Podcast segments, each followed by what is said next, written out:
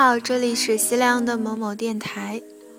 啊，为了图方便，我现在都直接念的时候就配背景音乐了。今天依然还是给大家分享一篇文章，来自豆瓣的方悄悄，我的非常环保的男朋友。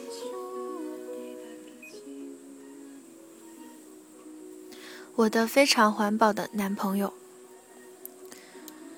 有过一个非常环保的男朋友，真的非常环保，家里没有多余的东西，出门如果可以骑车就骑车，从工体到西单，半个小时就骑好了，要么就坐公车地铁，反正很少打车。最值得一提的是，夏天不开空调，坚决不开。他说。北京的夏天也不是十分热啊，或者我去年没有开空调也很好。但是我和他谈恋爱的那个夏天其实非常热了。有一天早晨热醒后，身上黏糊糊的，非常难受。侧脸看他也是热的不行了的样子，想说点什么，但热的说不出话。忽然他说：“那我们开五分钟空调吧。”我说好。他找到了遥控器，打开了空调。空调慢慢启动。一开始没有什么感觉。我伸出手试了试空调的风，没有坏。忽然觉得很安适，松了一口气。屋子里一点一点的凉下来。我们平躺在床上，隔着几公分的距离。专心致志地吹着空调，皮肤上和心里的烦躁不安，就像有尺子在量着，一厘米一厘米的褪去了。真舒服啊！从来没有吹过这么舒服的空调。然后他说：“五分钟到了。”遥控器“滴”的一响，我也尖叫了起来：“不要关啊！说了只开五分钟啊！”他一边这样悠悠然的回答，一边穿起了衣服。屋子失去了空调的保护，迅速的变得闷热难当。而且大概是因为启动空调的能量运动，感觉比开空调之前还要热了百分之十。但是我没有对他发火，甚至连发火的想法都没有，因为这就是恋爱。而且那时候我还年轻，在他之前谈过两三个男朋友，但会一起过夜的，他是第一个，并不是同居，只是在我第二天没课的时候，会带着换洗衣服去他那里。说实话，一开始我根本没想到跟他的关系竟然会走到这一步，甚至连为什么会跟他谈起来恋爱也稀里糊涂。和他是在学校食堂认识的。但他并不是我们学校的学生，他只是跟我借饭卡而已。那时候和我在一起的还有另外一个女生，人比我漂亮的多，性格也活泼可爱的多，但她偏偏只跟我借饭卡。这件事以后我每次回想起来，都会有种莫名的感动。当时的我并不可爱，至少前男友是这么说的。现在想起来，我可以毫不迟疑地说，那就是一个外表积极向上，其实内心浅薄势力的小气鬼。但当时前男友跟我分手的时候，列举的我的十几条，可能更多缺点，可让我晕头转向了好一阵子。世界上有非常自信的人，也有非常不自信的人，我属于后一种。不自信的人很容易就把他人对自己的判断信以为真，而有的人纯粹是出于恶意，也会用这样的判断来伤害你。而我的前男友就是这样一个恶毒的人。你不求上进，你腿太短，你没有女人味，不会打扮，你的鼻子长得好奇怪。就是这样的分手，让二十出头的我感觉自己的人生骤然跌到了谷底。之前我可是一心想要跟他结婚的。跟前男友比起来，环保男朋友显然不是一个合适的结婚对象。他没什么钱，甚至可以说，凡是世间认为结婚必备的条件，他一样都不拥有。在我们交往的那段时间里，不知为何，我有一种他随时要消失的感觉。也许正是因为他太过环保了，一整个夏天就两件 T 恤、两件短裤换着穿来穿去。他很爱干净，每天都洗衣服。黑色的 T 恤被洗得泛出了白色，除了绝不增加多余的东西，他也不增加多余的体重，吃的非常少。就一个男性来说，简直少得过分。我唯一一次见他吃的很多，就是问我借饭卡的那一次。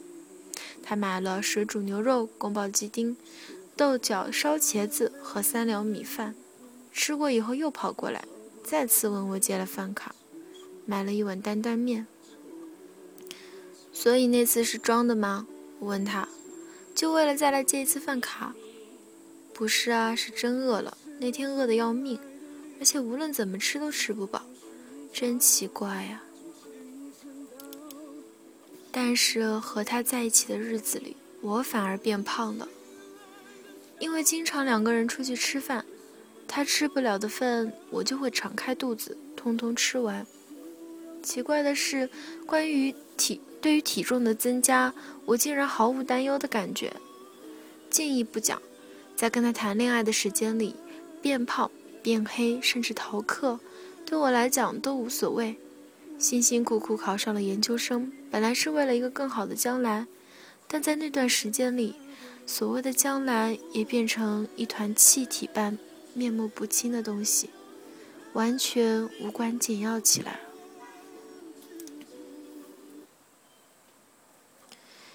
你这样下去可不行啊，室友担心的对我说。那时候我好像是不小心，也可能是有意的错过了普通话等级考试，也就是说不能顺利的拿到教师资格证了。你好好想想，你那个男朋友不怎么样啊？他到底是干什么的？他什么也不能给你啊。室友的话是对的，男朋友什么都没有给我，但是现在回想起来，我还是想说。他是一个很棒的男朋友。他那时候没有什么正当的职业，好像就靠着给广告公司网站做些零活过日子。他没有学位证，没有户口，没有房子，没有要联系的家人，没有任何多余的东西。他没有过去，也没有未来。我们在一起度过了一个春天和一个夏天。在秋天的时候，我们分手了。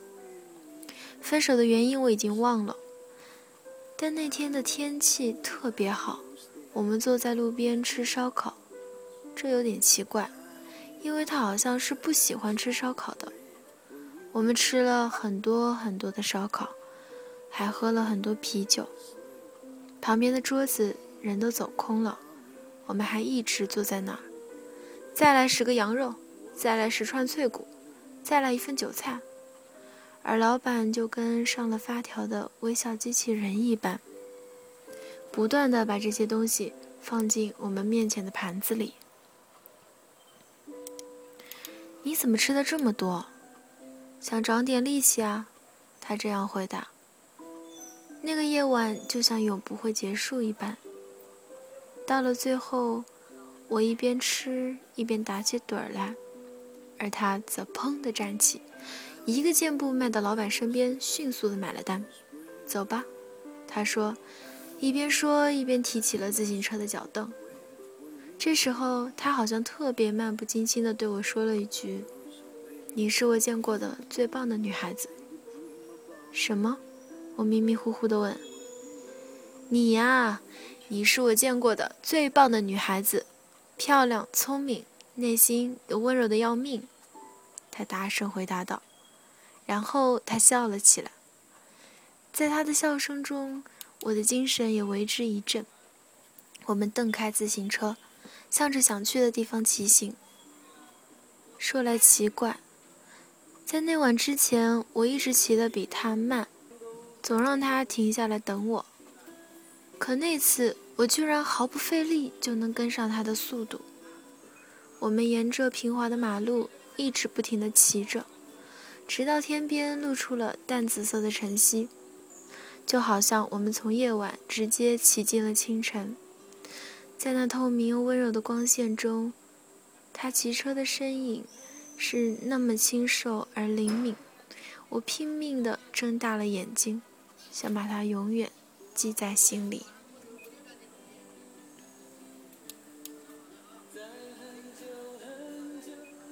我现在夏天也不怎么开空调，实在睡得热不着的时候，就对自己说：“开五分钟空调吧。”然后就是五分钟，再五分钟。直到迷迷糊糊醒来的时候，伸手摁掉遥控器，心里有一丝懊恼，又有一丝隐隐的惆怅。我想，在我们并排躺在床上，热的什么都不想做，而他还是那么兴高采烈，告诉我他总有一天要成为水手。所以啊，所以什么？所以要学会用最少的东西。生存下去。他说完，用湿乎乎的胳膊用力搂了一下我湿乎乎的肩膀。事情也正是如此，我留在了这里，而他成为了水手。我是无可挽回长大了的女人，后来领取了教师资格证，而他是永远的少年，是全世界的水手。方悄悄，作者，图书编辑。然后，嗯，如果想关注方悄悄，可以去微博找方悄悄诺娃；如果想关注西凉的某某电台，可以艾特某某电台，去微博搜索某某电台。然后也可以在荔枝 FM 关注西凉的某某电台。荔枝 FM 的搜索比较烦哦。嗯，搜索西凉或者是某某电台，应该能搜到吧？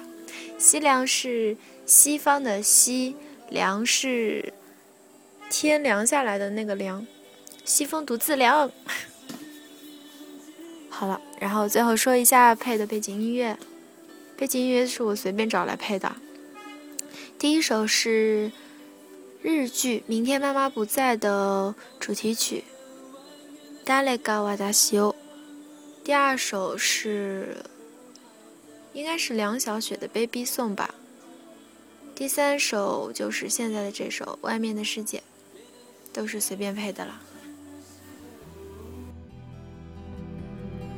总是在这里盼望你。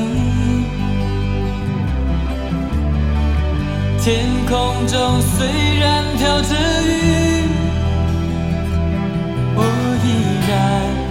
等待你的归期。